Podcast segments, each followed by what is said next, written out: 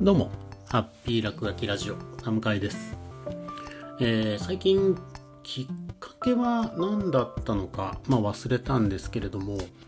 あの、NHK 4スクールという、まあ、ウェブサイト、NHK の、えー、教育系のコンテンツが集まっているサイトの中で、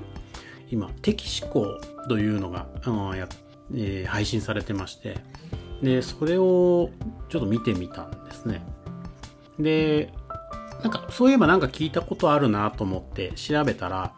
2019年の12月末ぐらいに、まあ、パイロット版という形で放映されていたらしくて、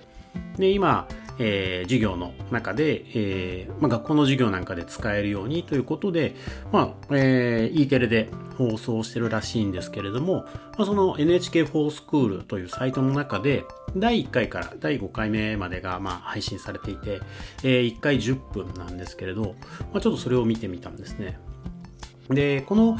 えー、的思考っていうのは、まあ、プログラミング的思考、まあ、ちょうどこう小中学校でプラプログラミング教育が始まるということで、おそらくそれに合わせたところもあるんだろうなと思うんですけれども、まあ、そのプログラミング的思考の中から、まあ、カタカナで的思考という名前になっていて、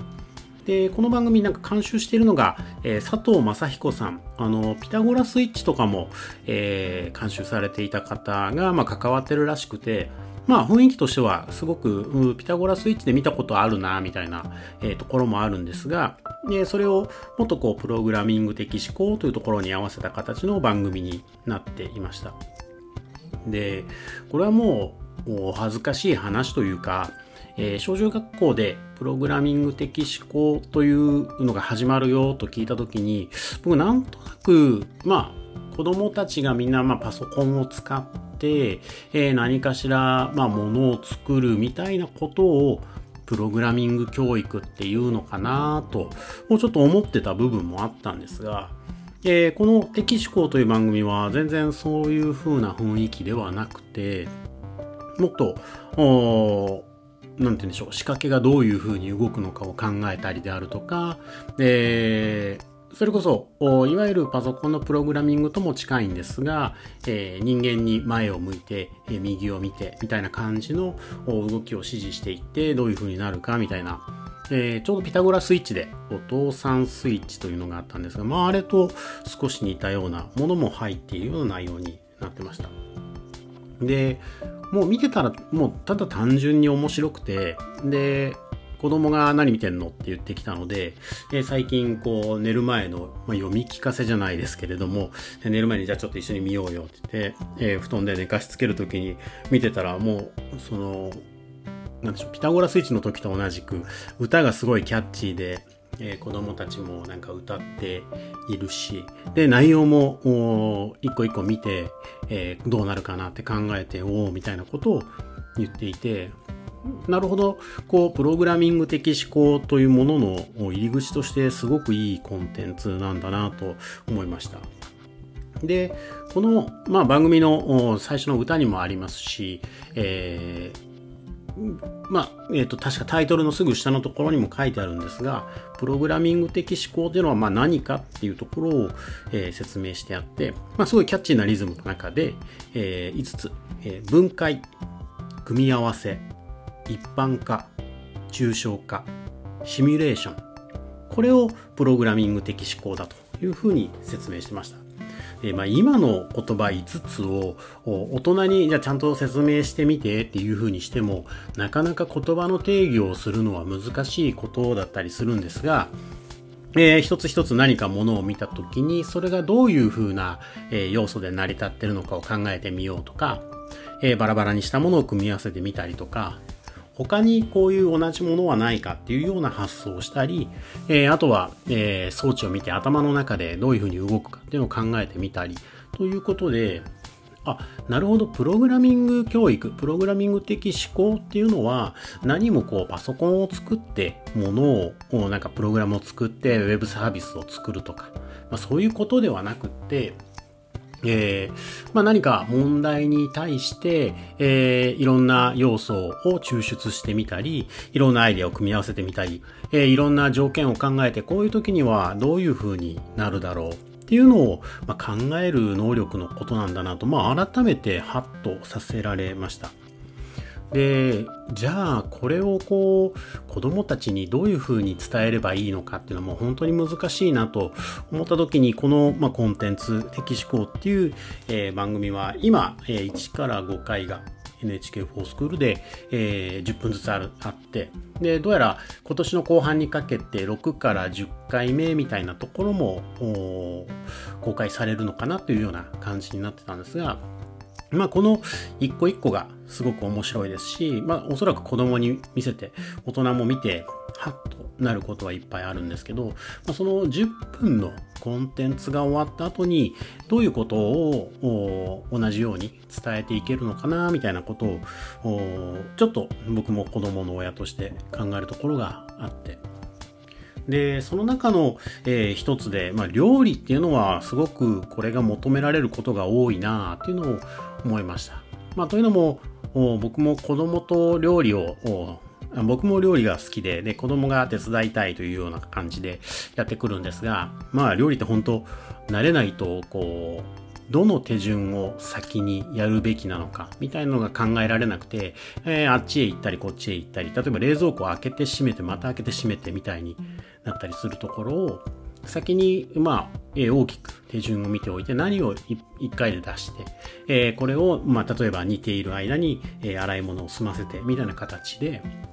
えー、全体の流れを見ることもありますし、えー、必要なものを抽出してその流れを作っていって、えー、みたいなところもありますしああなるほどこういう日常生活の中にプログラミング的思考みたいなものが、え潜んでいるんだなと思いましたし、まあ、そういう目線で、え大人が、まあ、気づいてもちろん子供が気づけるようになることが一番なんですが、最初の入り口として、えー、どういうものがプログラミング的思考、えー、なのかっていうのを説明してあげられるといいなと思ってます。ちなみに、まあ、うちの子供たちには、まあ、プログラムっていう言葉は何だと思う？って聞いたときに、まあ、もちろんパソコンのみたいな話を少しはしてたんですけど、いやいや、例えば、えー、運動会。自分たちの運動会でプログラムって配られるよねと。うん、なるほど。で、まあ、プログラムっていうのは、えー、プロ、もともと、もうあらかじめ、みたいな意味。で、グラムっていうのは言葉にするなので、まあ、これから起こることをいろいろ先に、言葉にしておくこと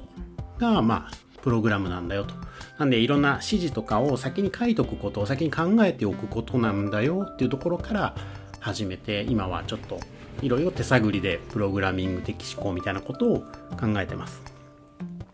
なので、まだまだ、まあ、僕、お恥ずかしながら、僕がプログラミング教育って言われれば、まあ、一人一台パソコンを持って、まあ、それで何か、あ勉強したりとか、ものを作ったりっていうところが大事と、ちょっと思い込んでた、まあ、無意識に思ってしまっていた部分もあるんですけれども、えー、ではなくて、何か物事を別の方向から考えたり、俯瞰して考えたり、えー、することだと、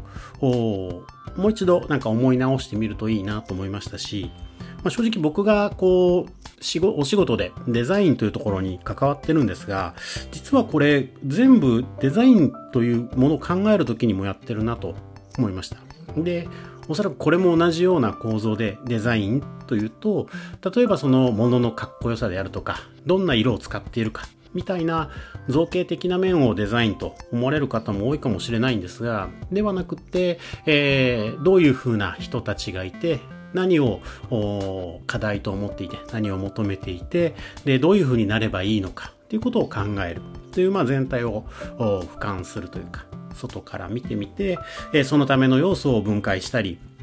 えー、他の要素ですね、抽象化した他の要素を適用してみたり、えー、この場合はこういう風になってというような、えー、手順を頭の中でシミュレーションしてみたり、実はやってることは同じだなと思いました。で、たまたま僕はそのデザインという言葉でそれを理解してるんですが、まあ、えー、例えばそのマーケティングみたいなことだったり、ブランディングみたいなことだったり、先日イベントで関わらせていただいた PR、パブリックリレーションズなんかもまあ世界をまデザインしていくみたいな言葉も出てましたし、なんだかんだこう通じるものはすごく多いんだなと思いました。で、やっぱ自分の知り合いでもパソコン苦手だから、ちょっとどうしていいかわからないみたいなことを、プログラミング教育に対して言ってる友達もいたんですけれど、まあ、そうではないと。えー、もっと違う視点があるんだなっていうことを、まずは大人と子供で一緒に、この敵思考っていう、え、番組ですね、ウェブで見られるので、えー、一緒にお子さんなんかと見てみるといいですし、まあ大人もそこから何か刺激されるものは絶対あると思うので、まあ、ちょっと楽しみながらこのコンテンツ見てみるといいのかなと思いました。なんかこう番組の CM みたいになったんですが、えー、やっぱりすごく面白いというか刺激を受けたのでぜひ興味ある方は見ていただければなと思います。というわけで本日はこの辺りでさようなら。